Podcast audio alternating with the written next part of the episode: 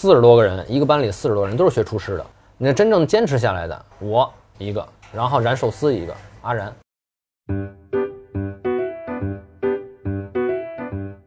一百个职业告白，我是点点。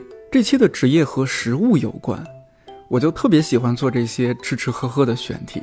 但我觉得自己真是个没口福的人。比如日料，尤其是去那种主打海鲜的中高端日料店，大家开开心心的点很多海胆、扇贝、龙虾、金枪鱼，菜单传到我手里的时候，我翻来翻去，很可能最后只会弱弱的问服务员一句：“您好，有没有乌冬面？” 然后就被朋友一阵 diss，最终我全程以甜品、烤肉、水果、蔬菜加冰激凌结束，把一家中高端日料店吃出了便利店的感觉。也不是因为过敏，而是对海鲜这些完全提不起兴趣。在我印象中，二零零三年的央视春晚，黄宏、牛莉和沈畅表演的小品《足疗》。是第一次在一个这么大的平台表现了普通人对吃日料这件事儿模模糊糊的印象。来，老公啊，啊，把它换上。哎，我不是跟你吹，一看这拖鞋我就知道吃啥。吃啥？日本料理呗。我拉过日本客人，我知道这玩意儿可麻烦了，只要鞋一脱，马上就上锅。二位老板里边请。你看来了没有？来来来来来，小姐，放上边放上边谢谢啊，谢谢。这日本人讲究营养和健康，点菜之前先送汤。健康养生有仪式感，确实是日料很重要的元素。我的同事大老师是一位日料爱好者。这么多年，他常去北京的一家叫游 house 的日料店。游是旅游的游，house 就是那个房子那个 house。他和老板季红叶就逐渐成为了好朋友。说到日料，大家常会想到《深夜食堂》《孤独美食家》这些大家都会知道的影视剧。今年三月份，我和同事跟着季老板去海鲜市场进货，去各家分店送货，以及看他给客人做寿司。感受到了影视剧里这些温暖、治愈、人情味背后，从业者付出的努力。我和大老师后来找了个时间，在季老板其中一家店录制了这期节目。其实进入日料的话，也是一个偶然的机会嘛。以前都是做中餐的，去到国外以后，然后接触了一些就是不同方面的饮食，然后想学一学习。国外的那个酒店里头，它是也是很综合的，有西餐厅啊，然后日餐厅啊，然后墨西哥菜呀、泰餐呀这种。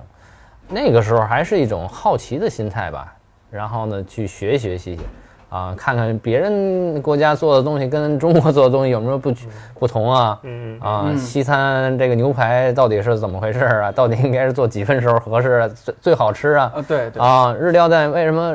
会有生鱼、寿司这些东西，啊，中餐的东西不是都是都得做熟了吗？讲究做熟了。是。为什么日餐要要吃生的呀？生的啊，对。哎，就是初步的，就是在国外的时候接触了日餐，然后也是正好有日本厨师，哎，然后呃很资深的一些老师傅，呃跟他们在学，然后呢接触哎日料，这样。哎，还是开始都是兴趣。我记得您说是上厨师学校嘛，嗯，那个也是有一些自己的兴趣在里边。其实，嗯，对，有一方面是自己的兴趣。我很小的时候，我记得我上小学的时候，就就有时候同学聚会啊，就在家里做点吃的，嚯，或者是你要露一手啊？对，我要露一手。那会儿做什么菜啊？那时候就西红柿炒鸡蛋，西红柿炒鸡蛋呗，肉丝炒蒜苗，对吧？西红柿炒鸡蛋，对我们北京就是西红柿炒鸡蛋。对对，就接触日料以后，就觉得一开始没觉得那么难，呃，很轻松嘛，就是就是切切片儿，因为中餐讲究刀工，对啊，你必须得有多少年的功底，就是底练啊，有一定的功底以后，你接触日餐以后就觉得。你就把鱼剔好喽，把鱼切好喽，嗯，然后码上盘儿就简单，不就这样吗？对。但是这个就跟郭德纲说相声似的，你这门槛在里头呢。啊。哎，你进去以后，你才发现这门槛那么高啊！一千多级台阶儿对你呢。啊，你还得进去以后，你得发现，就是嗯越往深了学越深奥，嗯哎，知识面越广，你需要了解的东西越多。大一，你还记不记得你第一次去季老板他那个那家店是什么时候？是什么什么样一个感觉？离现在也有年份了，我应该是一二年或者一三年第一回去季老板那店，那就是很早了。也是江湖传言，嗯，说有一日料店特好吃，啊，也是朋友介绍，就好多去季老板店里面都是朋友介绍嘛。嗯嗯我当时也是一个朋友说，哎，这家店特好，咱咱吃一次去。我说嗯行，我也没去过，尝尝吧。一进去发现，哟，还真挺小的，在五道营嘛，当时对吧？嗯五道营一个多多少号来着？我二十七号啊，二十七号，现在还在吗？现在没了，现在改成服装店了。嘿啊，我当时去了之后就发现，哎呦，人还挺多嗯，啊，满满当当。然后一老板挺帅的，当时小鲜肉，老当时老戴一棒球帽 嗯，啊，，在那儿穿一格子衬衫，在那儿咔咔咔在那儿坐呢。嗯然后我就说那就尝尝吧哈，嗯因为当时对这些日料啊什么的接触也不多，嗯我就记得特深刻，当时也是吃的少，就没没那么吃过见过哈。是吧？当时我就点了一芒果大虾卷儿哦，那啊当时有了，当时给我吃惊了，嗯就是我还有时候跟朋友聊天儿，我说你被什么食物惊艳过哈？就是有朋友说这个那个的，我我说那我就是吃那油 house 的芒果大虾卷儿给我惊艳着了。芒果是很甜的芒果，嗯然后中间那有一层米，然后里面的虾呢又是炸的很酥很脆，嗯，然后又没炸过火，对。然后虾里面的虾肉还是很嫩的，嗯。然后中间还有一些酱，嗯，就是咬下去的那种层次感，在你嘴里爆开的时候，你会隐隐觉得脑子里在放烟花，就 有这种感觉。当时我跟我另外一个哥们儿也一块儿，我们几个朋友一起吃，我说我们俩就相视一笑，就觉得，嗯。哎，这这么好吃吗？然后俩人就开始乐，就是那种美食真的是，我觉得的愉悦，对美食带来愉悦，就不由自主的你在脸上就绽开了一种某种微笑。就分泌了什么内啡肽啊什么的，就是整个对让你开心了。对，就嗯就当时就印象特深刻。这应该就是你的也这种职业生涯里面，就是当然您可能当时不知道，只是说哎嗯这俩顾客傻乐，但肯定心里特开心，说吃着我做的这些东西嗯。，对。对，其实，在这个行业应该也有挺多这种特有成就感的时候。其实 U House 当时出来的那个，就是我做日料啊，就是还是走一种创意创意路线，哦。它不是一个接近于传统的那种日料店。嗯啊、因为本身就是五道营的受众人群，嗯，比较年轻化，呃人均消费也不会太高啊，就是呃现在北京的就是高端的日料啊，基本上都是人均五百以上的，然后呢，他们是要求对食材方面要求很高，但是呢，就是它的受众人群还相对是比较窄，嗯。啊，然后呢，就五道营这边呢，就是小清新，呃，女孩居多，他们的就是消费可能还是一个比较正常的一个消费人，基本上就是一百块钱左右，100块钱哎，百十来块钱嗯。比较能接受。然后呢，在这个消费的层面的时候，你就会考虑就是它的美观性，呃，口感，哎，这方面你去追求一下，然后。根据这样呢，制定了我的这些菜单，比如说像刚才说的啊，芒果大虾卷儿啊，或者是现在我的那个 U House 卷儿啊，鳗鱼饭这这种都是很便宜啊，不会太贵啊，一个卷儿五十块钱啊，一个饭大概鳗鱼饭一个六十八块钱，然后我自打开业到现在八年嘛，基本上没有变过价格，里头的东西也是就是根据我的。对食材的理解啊，然后为什么说芒果大虾卷儿里头那个虾炸的酥酥脆脆的，就是最早以前其实这也是根据就是一些国外啊一些创意的卷儿做的，嗯他们那时候做呢都基本能使的是天妇罗虾，或者是使的是面包虾，对啊然后呢就是相对于说这些虾呢就是如果你炸过了以后，然后它会回软，哦哎，对然后呢，它就没有就软了，它没有那种脆感。对对对哎，然后那时候呢，呃，就是我在想，那时候我们在国外的时候，然后做过一个卷儿叫 Tiger Shrimp，然后呢，它是用那种就是叫呃就是虎虾虾吗？呃，对，它叫它的名字叫虎虾、嗯啊，其实呢，就是它的是外面使的是叫面线，用阿拉伯语讲，当时是叫古纳法啊，是当地的一种食材，就是这种就是一种面，然后呢弄得特别细，然后呢就是拿那个，然后卷在虾上面，然后炸。因为它是外面裹的是面、面丝嘛，面线嘛，然后就特别酥脆。对，然后呢，那个时候国内是没有人使这种东西的。嗯，然后呢，我就琢磨，哎，这个东西如果卷在卷里头，它它外酥里嫩啊，然后呢就是，呃，在裹着芒果这种的，嗯哎，口感女孩儿特别喜欢应该。然后呢，我就 我也特别喜欢。啊，然后我就做这么一个卷儿，然后呢少女心，哎，一吃大家都挺挺喜欢。对，哎，我当时就是那朋友给我推荐，就是他们家就特好，你尝尝。嗯啊，那为什么是芒果啊？为什么不是什么其他什么水果？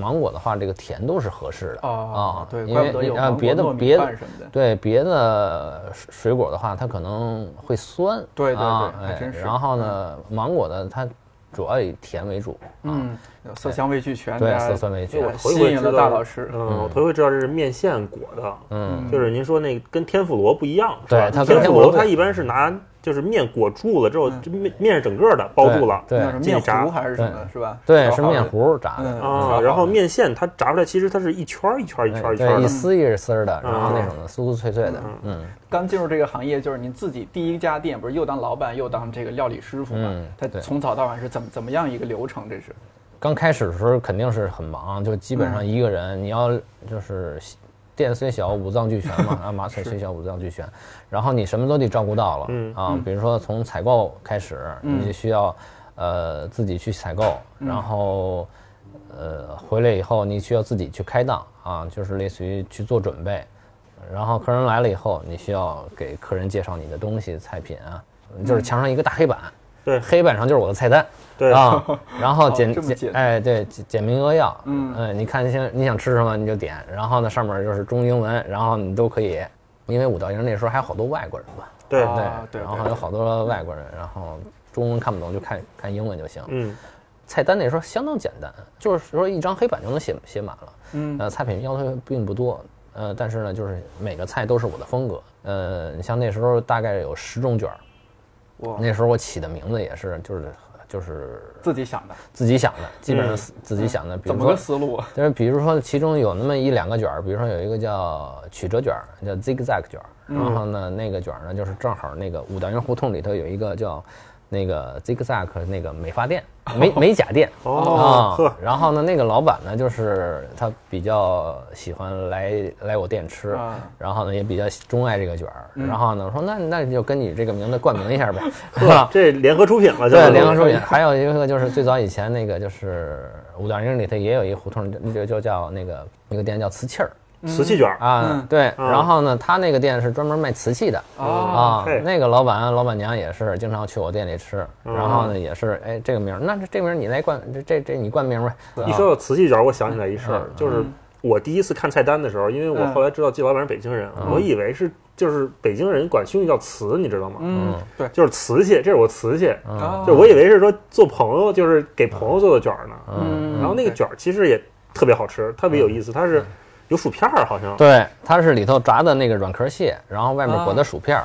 啊，哎呦，真有意思。所以你咬起来，它是先脆一次，然后你以为完了吧？没有，再咬到软壳蟹，它又脆一次。对嗯，而且这种卷儿在北京呢，它有个什么好处？因为北京干燥啊，放一晚上更脆。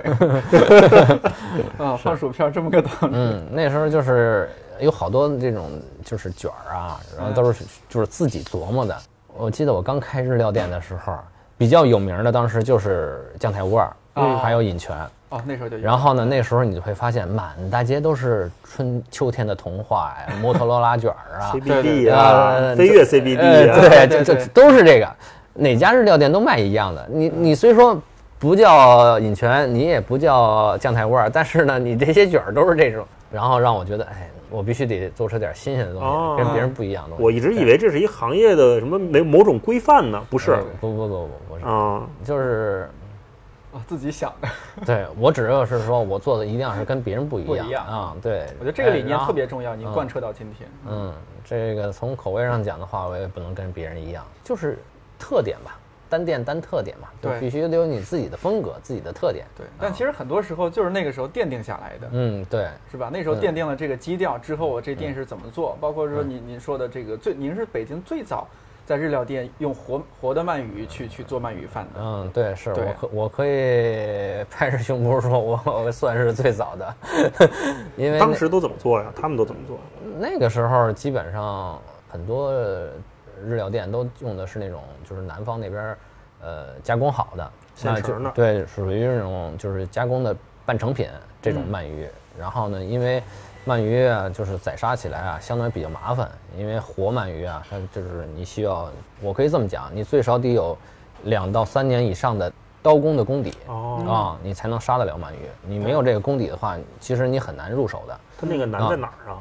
难的鳗鱼是活的，它动会儿，就这么说吧，就是跟那个一般的鱼啊，相对于说你这鱼小，哎，就是它扑腾两下儿，其实没事儿，你知道吗？嗯但是鳗鱼这东西吧，它跟有点跟蛇似的，长，嗯。它拧巴着，你给它杀完了以后，它还且活着呢，哦。在，较劲。它有那种神经，就它那些神经还对，它因为它很哦长嘛，所以说那一般咱杀鱼不是拿那东西啪啪一拍，那鱼拍晕了就咔咔弄了吗？一般的一般的鱼都是拍晕了就行。啊了，，鳗鱼不行。咱鳗鱼不行，鳗鱼必须你给它杀了放了血以后，就是说隔个一个小时、两个小时以后，它还还拧巴着呢哦，啊。它身哦所以说呢，就是一般情况下的话，你没有一点儿功底的话，你杀鱼杀不了。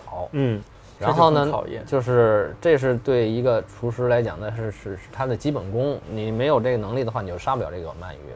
然后再加上一个从口感上讲，我那时候也讲过这个故事，就是类似于最早以前啊，我在粤菜干的时候，嗯有一个比较传统的菜叫豉汁排龙鳝嗯。啊，其实就使的是那种白鳝，也是鳗鱼啊。嗯。那个时候呢，就是它的是清蒸的，蒸的鳗鱼，嗯，然后呢口感就特别好，啊，还有那时候我们记得最早以前就是那个沙爹用沙爹做的，然后那个就是个鳗鱼，然后呢是炸的，都是那种活鳗鱼，哦，它的口感非常好，非常嫩。因为当时我查考察市场的时候，就是看他们使这种半成品的鳗鱼，你也不知道它的新鲜度有多少。然后呢，它的口感就是类似于发硬、柴，嗯然后呢，或者他们加的就是他们调那个汁儿啊，可能有点过甜，嗯啊，就是对于我来说不太接受嗯这种过甜的东西。然后我就是想，那我还是自己做，嗯哎，自己烤鳗鱼，自己熬汁儿这种。烤完了以后，然后呢刷三次酱，呃，烤个半个小时，然后呢就接近于这种，就是因为活鳗鱼嘛，所以说它那肉特别嫩、啊嗯，它那肉里头还富有汁水啊，嗯就是这种口感非常好，就把这个配在鳗鱼饭，这是我也是 U 哦 House 的独特的东西。我记得您之前还提过一次，就是您那个关于鳗鱼这刺儿这事儿，好像说鳗鱼嗯就做鳗鱼饭这刺儿还挺有讲究的，是吧？嗯，对对对，就是在日本来讲啊，处理鳗鱼的话，真是一条鳗鱼的话，最少得半个小时。啊，一条活鳗鱼一条活鳗鱼要加工起来需要需要半个小时。为为什为什么呀？就是它它因为它的刺儿啊，就是那种短刺，它就长在呃肉里头的，然后呢不太好处理。嗯你像那个就是大的鱼，比如说三文鱼也好啊，是夹鲫鱼也好啊，就是真鲷这种鱼吧，就是类似于你是拿那个镊子，你是可以把刺拔出来的。像鳗鱼这刺你是拔不出来的，没法弄哎，嗯你你也可以拔出来，就是在什么程度？就是在它半熟的状态的时候，你可以拔出来。哦，但是呢，你在半熟中间的时间的话，就是类似于你给呈现给客人的时候，那那就时间拉长了。对，你加工的时候，你你你再给它拔丝，然后再烤，你再给上，那就耽误时太长时间了。当时我想了一种方法，就是还是就是就是日本那边也是这么做的，就是这个先斜着切，或者拿剪子剪，嗯就是在那个皮跟肉中间，然后呢这个斜刀斜斜剪下去，嗯然后呢一剪子一剪子就跟着它这个刺，就是哦顺着它那个哎顺顺顺着它那个什么，它那树是竖着长的，嗯，你这剪子斜着下去，把它剪短了，哎，给它剪短了，啊，然后呢再加一烤，它那个刺就吃不出来了。哦，等于说刺不是挑出来的，就是哎你给剁碎了。哎，刺给基本是剪短了呃剪剪短了，哎，剪的就是嗯类似于就是类似于很短，短你这样的话你就尝尝不出它那刺来。但你比如说那个有小孩来店里，那这种情况是还是挺得提醒一下，还是对对对，这些东西都得提醒一下，就是嗯你提前跟，比如说大人带着小孩来要点嗯鳗鱼饭，你就得提前跟人说，这鳗里头可能会有小刺，嗯。因为孩子的喉咙啊、舌苔啊可能比都较敏感比较敏感、比较嫩啊嗯。然后呢，这个时候呢，就是一定要小心嗯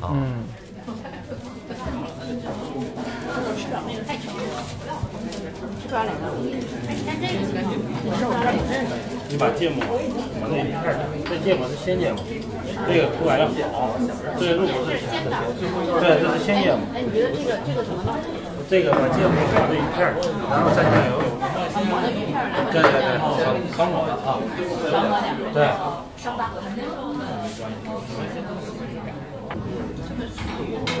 那个四倍，对，那个口感，那口感脆脆的。好的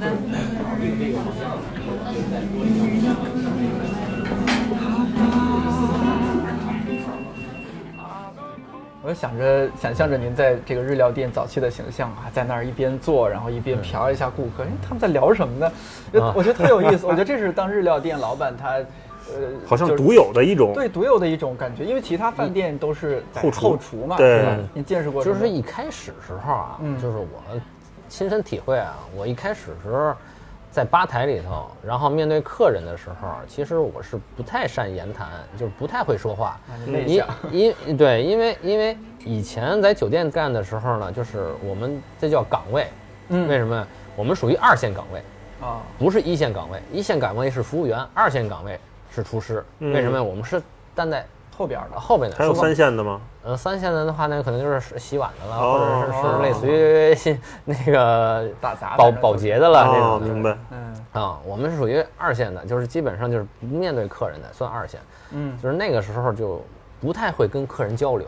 但是呢，就是我自己开了日料店以后，我站在吧台上，我要面对客人了，我就回到回我就我就站到一线了。对，就这个时候呢，就是从礼貌上讲，人家客人问你，你不能不答对，啊。嗯就就经过给逼到这份儿上就了逼到这份儿上了。经过这一段时间以后呢，就慢慢的你会发现，我慢慢话越来越多，慢慢的越来越多。啊啊，有一过程。有一个还是有一个过程的，就是跟客人交流的。这么说，最早以前嗯，来我这儿的客人，有可能就不愿意坐在吧台上啊基本上那老板怎么这么严肃啊？啊，对 然后呢，就是基本上都要不找个犄角儿，要找个贴边儿的地儿，然后他们吃哦。该吃他们的，该聊嗯嗯聊他们的嗯。后来呢，有那么一桌、两桌啊，一个人啊也好啊，就是有有好好多是这种一人食，嗯哎，就就是一日就过来，对。有时候对其实就是为了吃饭，然后呢，嗯。感觉哎你这儿哎环境挺好，我一直在这儿吃会儿饭啊，搭一句就哎嗯，然后呢，他会主动的去跟你聊，对。嗯哎，跟你聊完了以后呢，就是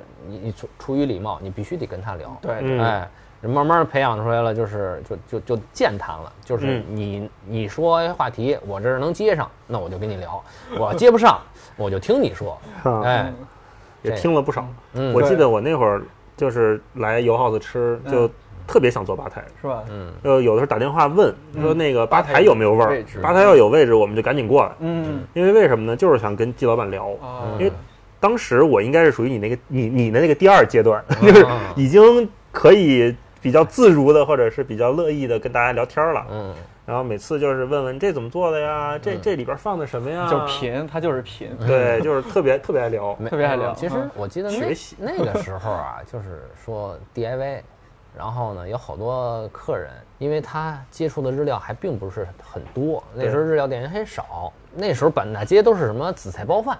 哎，都是什么那个 韩韩国人占领被韩国人占领了，就跟最早以前望京的似的，嗯就基本上都是紫菜包饭。啊然后呢，里头那很多人认为那个是寿司，哎，对，就是所以说呢，这是这是误解嘛。嗯，啊，然后呢，比如说里头卷着火腿肠啊，然后卷着辣榨菜。辣白菜啊，这这种的，哎，那个便宜。很下饭，嗯，口感很好，很下饭，只能这辣呀只能只能只能这么说。对但是辣白菜和日料联系不起来，一看就是韩韩国料理。对，因为就是韩餐嘛，就是它里头终归的就是类似于就是萝卜呀、黄瓜呀，就是这泡菜这些东西卷的这对对对对这种东西感觉挺。然后呢，日餐这个寿司呢，其实就是主要是以生鱼为主嗯啊，这是一个最好的区分方法。对对对，其实啊是。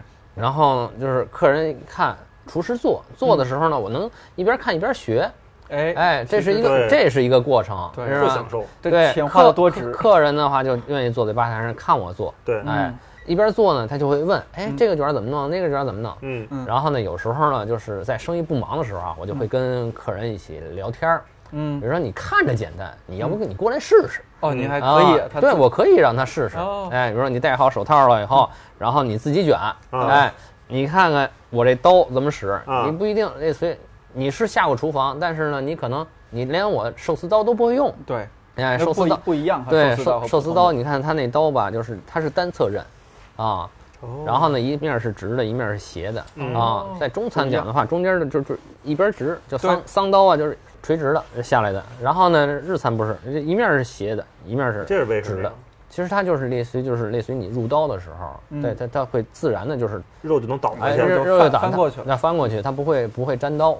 然后呢，它的刀身也比较窄啊，就是为了好切啊，这样。这个这个也不用去专门的地方买吧？如果想用寿自己买个寿司刀，当然好的话，那得去日本了，对吧？日本的刀都是，哎，这么说我还真是没没注意过，这刀是单单侧刃的。嗯，最有所以讲究。嗯其实其实其实是为什么说日本它有这种就是精我们说的这个精神啊，就是他对我那时候以前跟客人也说过，有味道，没没关系，这就是有味道的一期节目，这啊对，听见后厨正开开开灶了都。是最早以前啊，就是类似于我跟客人来的客人跟他们讲这个日餐这个刀啊，嗯呃，跟中餐，比如中餐有名的就是王麻子，啊对吧？大家都知道王麻子啊，那是干了很很那上百年老店百年老店上百年了，就是它也有很多呃刀的种类，嗯。啊，但是呢，它呃日本的就是是资本主义国家，凡是资本主义国家，人家说他们的钢都好。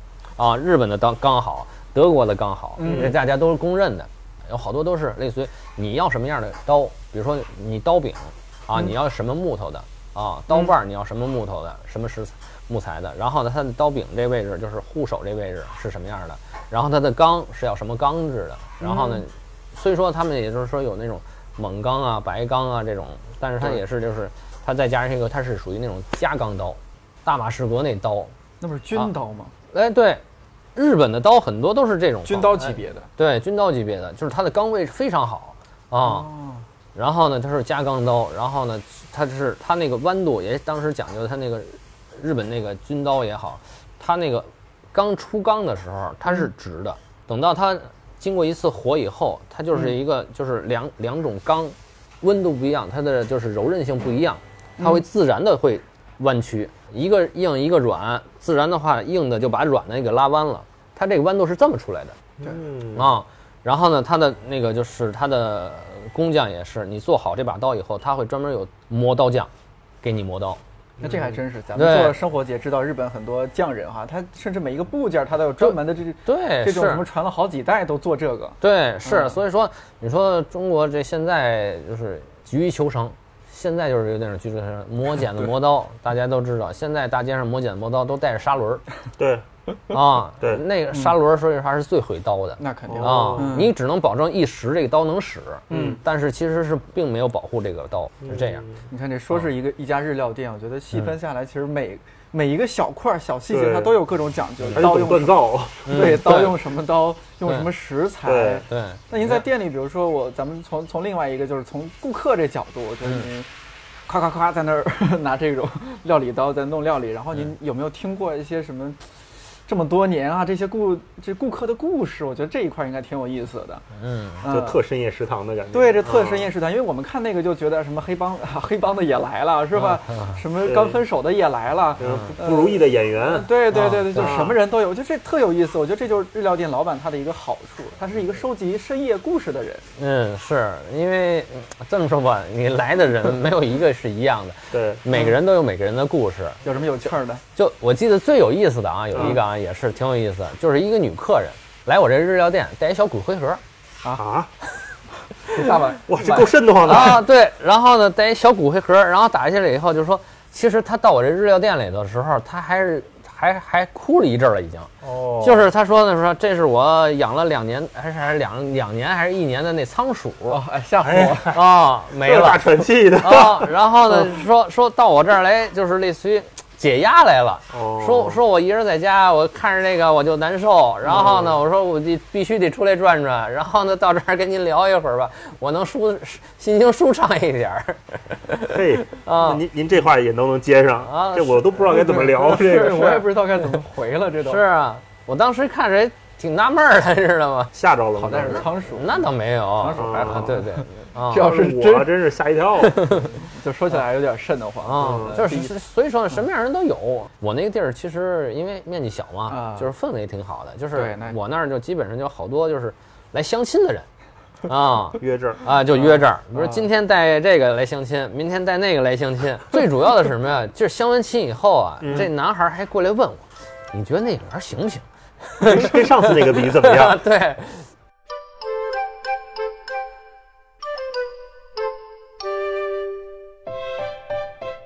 生活在一二线城市的人应该能够明显感觉到，这几年日料店越开越多了，回转寿司店、居酒屋、拉面店，还有一些其他中高端的日料店，食材新鲜、原汁原味、健康养生、摆盘审美等等，这些都吸引了不同需求的人群。我试着搜索了一下“日料”这个词的百度指数，从二零一二年到二零一九年，移动端加 PC 端的搜索指数从两百增长到了八百。我对比了一下“韩餐”这个词儿，从二零一二年到二零一九年，搜索指数一直稳定在两百左右。另外，根据日本农林水产省和外务省的调研数据，二零一五年到二零一七年之间，日本以外的地方一共新增了将近三万家日本餐厅，其中超过一半在中国内地。不过另一方面，日料店对食材和人工的依赖性特别高。根据另外一份调查，在上海，百分之八十的日料品牌只有一家店。开店初期赚了一些钱的季老板蠢蠢欲动，在北京通州开了分店，但经营没有他想象的那么顺利。当时开的想的挺好，因为一点经验都没有嘛，嗯，觉得我的东西好啊，在哪儿都能赚钱，哎，不管是胡同也好啊，商场也好啊，然后什么位置也好啊，嗯哎，只要到那儿，我这东西你放心，肯定挣钱。开的好飘了，对，然后就就会有膨胀，这这肯定会有膨胀，嗯就是类似于当时，呃，我一天，比如说十八平米的店，我一一一天就是到礼拜六、礼拜天旺季的时候，能进二两百人，哇，你说有一个什么样的一个规模？就是两百人，每人消费一百，这就是两万呢。嘿，是这这流水就不低。对啊，是啊，就是当时就是类似于你直接就飘飘然了，你知道吗？你就不知道自己到底姓什么 了，啊，你就觉得你这东西到哪儿都吃香，到哪儿都没问题。但是呢，就是后来等于说就是在那个就是通州万达那边开了一家，东边了，啊，在东边了，嗯有点远。其实我是还有想法，比如说现在就是外迁嘛，然后呢，北京政府都搬过去了嘛，嗯，然后那边相对来说商机会很大嗯啊。然后呢，就是，但是呢，我到了那边以后，就是发现，就是说，因为就是餐饮业非常多，对，就是各行各业的也好，然后呢，基本上啊，就是人均消费就是类似于在一百以下。嗯。啊，我这个东西呢，就是其实在一百以上。嗯。我其实是虽说是什么那个呃很大众化的，但是还是相对于说比较集中的，就是有品位的人，对哎对。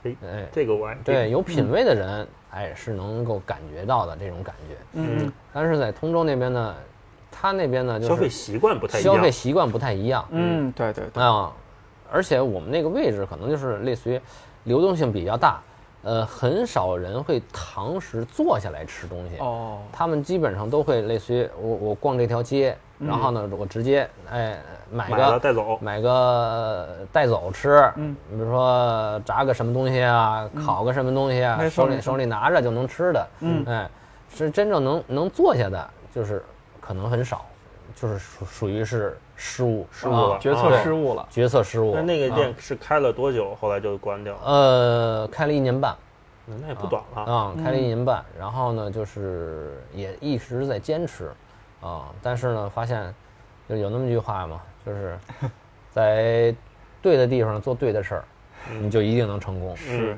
啊，我是就是怎么说呢，就是呃没在对的地儿，没在对的地方，没做对的事儿。事儿，嗯。啊，其实我一开始是信心满满的，嗯。但是呢，我发现还是呃，我终归是一个相对就是厨师行业的啊，嗯。对厨师这个就是从出品来讲，嗯我是很专业的。但是在作为老板以后，你需要有营销方案呀，没错。嗯然后呢，会有一些那个就是企业管理企业管理方面的知识啊，还是很欠缺的。对，哎你是不是得经常得充充电啊什么的？那现在是现在是必须得充电了，是吧？就是怎么充电啊？报什么现在现在商学院？就是有过想法啊，有过有过想法，但是现在有一个好多东西就是什么抖音，哦，抖音上面从抖音学习。哎抖音啊，然后呢那个喜马拉雅。嗯，啊？听啊。听课，哎有有一些这方面的专业的课，对对哎，营销方面啊，然后呢品牌策划呀，就这方面的哎知识，我学习呃学习。学习，嗯。然后呢接触一下，主要是你需要了解，就是如果你犯了错，你不知道错在哪儿的话，嗯。你怎么办？嗯。对不对？对？，没错，你必须要知道，我记得那时候我上过一节专门关于股权方面的课，我必须了解，没错没错必须得带着问题去嗯啊，我我碰到一些问题，这些问题如何去解决嗯啊？呃，我需要有这些专业的人去告诉我嗯啊。接触了以后，我就发现啊，我应该这么做啊。对我这些就还有就是刚才说到那个，就是我决策的失误，对吧？嗯我一开始的时候，我要如果是一拍脑袋就在那儿开一个店，我没有做真正的就是市市场调研呀，嗯嗯啊，问卷调查呀这些东西，你必须要了解他们那个消费人群的心理、消费的习惯。你了解了以后，你会针对这些顾客。你比如说我在五道营的时候，其实就是他那人群正好就是针对我针对的东西，正好是针对这些呃客人。是对的地儿嗯，哎，对的地方，对吧？但是在那边不一样，哎，你要哎针对这些人去做你针对的东西，嗯，都有门道，对，都有门道。嗯所以说，有我这个人是一个也是比较倔强的人，其实，在哪儿跌倒就要在哪儿爬起来。啊就是我我在筹划啊，其实我未来以后我可能还会在通州开店。像您这店里，我看到有这九五后，您还说有零零后，嗯，嗯，你觉得这这一波小孩儿，你觉得他们有什么优点，有什么有什么问题？优点那就是年轻了，小鲜肉，现在都喜欢小鲜肉，就是年轻人他现在就是跟我们当时学徒的时候真是不一样。是吗？怎么哎怎么个不一样？就是，呃，我们那个时候学徒，呃，我是七零后，像我的师傅、我的老师或者我的父辈啊，他们都是属于经过苦日子的人，嗯然后呢，或者是类似于有传承的人。那个时候的厨师是在就是旧社会，真正是学徒学回来的本事啊，嗯，就是这个手艺是拿来是谋生的。还有那个生存欲对，，他是他是为了养活自己或者养活家人的那种没错，责任也好啊，是能力也好，你必须得去学，你不学不行，你知道吗？嗯你不学就饿死了，就这么简单。然后那些老师傅带我们也是这种思想嗯啊，你必须得类似于我教徒弟的时候就得打，就得些老师傅，对老师傅嗯就是棒打，你学不好就是练。你也挨过打，哎，那当然挨过打，挨过打挨过罚一样的。哇，我们那时候在就那时候还是在酒店里呢。当时我那个师傅等于是是香港人，因为就是港中心那边就是纯是粤菜嘛，嗯。那边的香港的厨师来，就是给你一块方砖，你就站那儿罚站。啊，你什么都不用干，你就站那儿罚站，你就琢磨你今天错错了什么，你要没想明白，你就站那儿站着，你想明白了再过来，就是这么罚。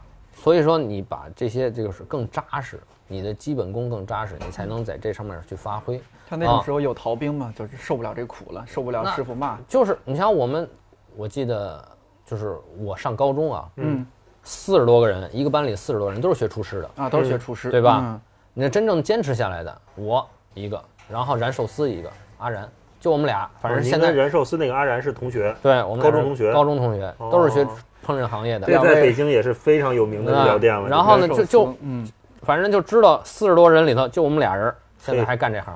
那你对吧俩这是成了呀？啊，也也 也不完全是吧。然后你像那时候我们在酒店里头，那酒店里头一百多个厨师，到现在为止也知道的话，真正能坚持下来的俩人。其实很多时候都是这样的，对他，每因为他个行业都他就一样是类似于，其实这个行业里头真是有很多苦啊，是没法说的。你是否能真正的坚持下去？嗯，那这十几年，就是您带过的徒弟啊，什么这些，你就您印象当中特别深刻的就是好苗子，你就觉得他各方面很优秀，或者说你觉得他哪一点或者哪几个点特别打动你，这就是一个能够在这个行业将来有可能会做出很大成就的一个人。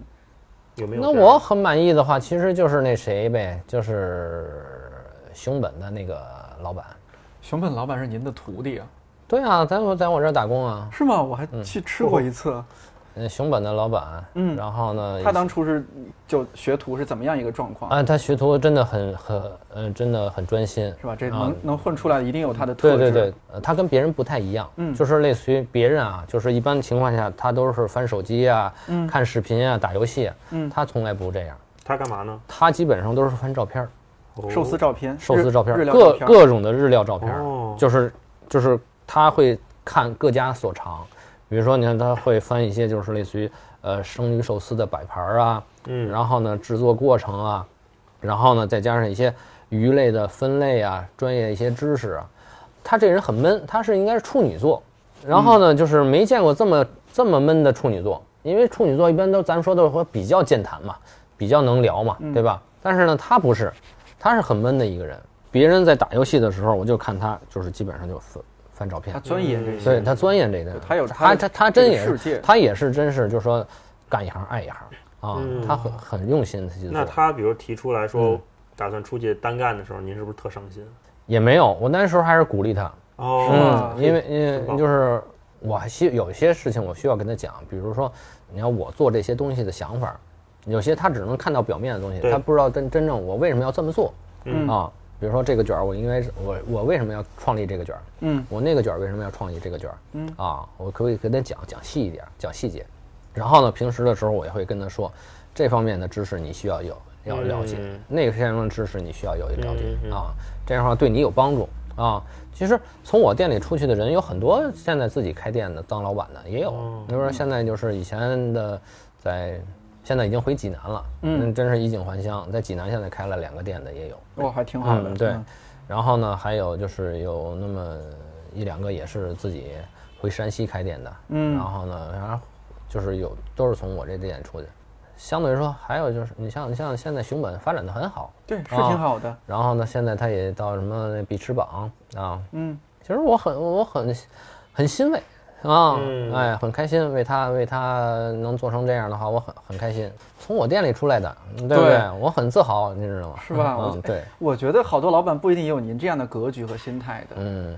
呃，别人就就会觉得我好不容易培养出来，你好了白眼狼跑了，那那那那你没必要，真的没真的没必要。嗯类似于其实其实就是说他有他自己的想法，嗯对吧？走自己的路，对吧？嗯啊，这是类似于，呃，你不能就是磨灭他这种人。我本身就是有那种志向远大的人，对吧？你给他压着，你你你是压不住的，对不对？是是其实在这这方面的话，你其实你应该是更多的是鼓励，嗯对吧？没错。然后呢，你会就类似于，你像我们有时候我们还有微信，对吧？然后呢，有时候会会做一些沟通，对对，对比如说你有些方面的话，其实因为你跟他在一段时间工作的话，其实你你很清楚他的弱点啊，你很清楚他的长处。就是用我的阅历来讲的话，嗯有些东西你是没有经历的，对吧？对你在哪方面是还是弱项，你应该在这方面去加强，未来你的店会，呃，为你的店会有帮助。嗯哎，这样。哎，像比如您说这么多有的徒弟啊，或者是您带出来的同事，就已经各种开店了哈。嗯你比如说我作为一个日料爱好者，嗯我就是想想吃，嗯，那我怎么能比如说判断一家日料店值不值得去吃？这么说，应该我是业内人，对啊？有些这话我没法说，你知道吗 那您给我们几条标准，您不用点名嘛？啊，是，就是嗯就是标准的话，就是一般情况下，五百块钱以上的，基本上都是比较传统的日料，人均一百到两百左右的，都属于是这种创意寿司。嗯，就是五十以下的这种，基本上都是以外卖啊，然后与就是那种就是半成品的这种模式出现的。本身你先看你自己是一个什么什么消费水水哦水水准，了对对对，你先你就自己衡量你是一个什什么消费水准，然后再去啊选，哎，然后你再去选。我最早以前那个我店里的食客，他的口味是人的口味是逐渐逐渐增增长的。对对对哎，我就是类似于，因为他在大众点评上给我写过点评，我后来在翻燃寿司的大众点评里头也发现了他啊，嗯。啊，然后呢，我会看他的那个就是所有的点评对比，啊对比，然后呢就看他就是他是经过一段时间成长的，是培养出来的。比如说他最早以前可能就也吃宣政寿司，嗯，然后呢，经过几年以后呢，他尝了我的鸭蛋，嗯，然后又经过几年，他又尝到就类似于就是更高端的，就是最最后还吃到这个燃寿司。燃寿司。对，然后呢，其实摆在你面前可能有，跟我们说的就是更专业的，就是这金枪鱼的分分种分类嗯嗯啊，就是有就是黄鳍金枪鱼，有大目金枪鱼，嗯，有蓝鳍金枪鱼，嗯。就最简单的这三款啊，这三款金枪鱼的口感就不一样，而且蓝鳍金枪鱼类还分有人工的啊，有野生的啊，就是拍卖级别的啊，就是不同价位的，从一百块钱以内的到一千五百块钱左右的嗯，啊，这价位不一样。那比如说口在这个感就不一样，就是比如说就在咱们这价位吧，嗯就二百到一百之150一百五左右这个价位，那我我比如说我看大众点评，我能不能判断说这个这个店值不值得吃，因为很多时候它有坑的。嗯，就是是，就您是行业内，您肯定嗯也知道，我们嗯作为消费者，有的时候也特别担心。嗯比如说我今天约了一个挺重要的朋友，对是吧？我们吃一寿司去，嗯结果您这儿没地儿，那我只能去别家了。但是我预算就这些，那我怎么判断呢？其实现在吃日料也有很多种，嗯比如说你吃日料是从口味上去考虑，嗯还是以环境上去考虑？嗯就是你从从先还是从本身来讲，你去吃的目的啊啊，，是什么？对，比如说你是就是请朋友，这个朋友是谈生意，你请这个朋友是谈恋爱，哎，还是请这朋友就是咱说喝喝酒叙叙旧，叙叙旧、唱唱谈，嗯对吧？这个都不一样都不一样对吧？你是说谈生意的话，你这终归你得找一个能谈生意的地儿，而且最好有包间儿啊，对，是吧？是吧？然后呢，像这种情况下，你就肯定会它的消费要高一点，对吧？对哎，人家很多是吃环境的，对对对然后有一部分呢，呃，也有这种吃食材的，对对吧？我真是对这食材感兴趣的，那这样的话你就得看它的菜单了嗯对吧怎么怎么看？啊，看菜单就是看它的它的品种啊，看它的价位。比如说它这儿有卖蓝鳍金枪鱼的，那就说明这个店便宜不了啊哦。你说你到这一店里头，我说点一份蓝鳍金枪鱼没有，嗯，那那那那就贵不了那你就放心，它贵不了。啊，那一般有蓝鳍的这个人均在多少？比较正常？有蓝鳍的话，基本上就人均得是就是四五百以上了五。百以上，对嗯四五百以上了嗯然后呢，再加上一个，你看它这个金枪鱼的，还有一个就是鱼的品种嗯啊，因为有些店它鱼的品种很少嗯。啊，有些店的鱼的品种很多嗯。啊，而且呢，就是其实，在有些日料店的话，它的就是会有一些日本鲜鱼，就是定期它因为就是从日本哎运过来哎日本空运过来的鲜鱼啊，然后呢，这个呃，有些高端一点的鱼，比如说像那个金木雕，呃，或者小猪夹，哎，嗯。大猪夹这种，这这种高端到什么程度？大概一条鱼就是一拃长的一条鱼就好几百，一炸成好几百，对，一炸长的鱼就好几百，这个东西就是这样的。我说了，你有机会可以尝一尝嗯，啊，你尝尝，你跟它，你跟黄花鱼对比一下，就知啊知道为什么贵了。哎，对，嗯或者是类似于你你跟比如说拿一条咱说比较常见的，就是鲈鱼，你拿鲈鱼红烧一个，嗯你再拿那个金鲫鱼红烧一个，你试试俩的口感，口感就不一样了。对加工方法完全一样，你尝尝俩的鱼的口感，嗯对。啊。嗯。这行行业里的门道真多。嗯，您说，要是现在有个小孩儿嗯，就想入就喜欢看日料的照片儿，啊。对对，想入咱们这一行，你有什么就就这个入行的一些忠告和建议？嗯，呃我还是说他需要钻研这事儿，钻研这一行，他是真的有热情。对，有热情，爱好这一行。这是最重要的。对，大家现在就是看看电视也好，看网上宣传也好，就是在在宣传这个日本这些文化的东西。但是回归到根本，其实他也是希望中国人能能恢复到，就是呃，或者是要比日本还要强。你这种就是专业技能也好，专业知识也好，嗯就是呃对这个东西的热爱程度啊，也要要赶超吧。所以说，你不能你不能把这个老东西都忘掉。鶏肉に下味をつけて片栗粉まぶして180度の说起来可能有点不可思议，我们录完节目不久，开日料店的季老板才第一次去到了日本，同行交流学习，也顺便买一点趁手的工具。 这么多年靠看各种视频资料以及和同行交流思考自家的风格和定位，吸引了那么多粉丝。季老板可以说也是很奇特、很神奇的人了。为了这期节目，我也是第一次到海鲜市场。进货的前一天晚上，季老板店里也有一些突发的情况。更多的细节可以在看理想 APP 一百个职业告白视频版这个专栏当中订阅观看。感谢您的收听，我是颠颠，祝你自由宽阔，我们下期再见。君の頼む唐揚げを僕はいつも食べたくて君の目を盗んだわそっと口に入れてしまうのさ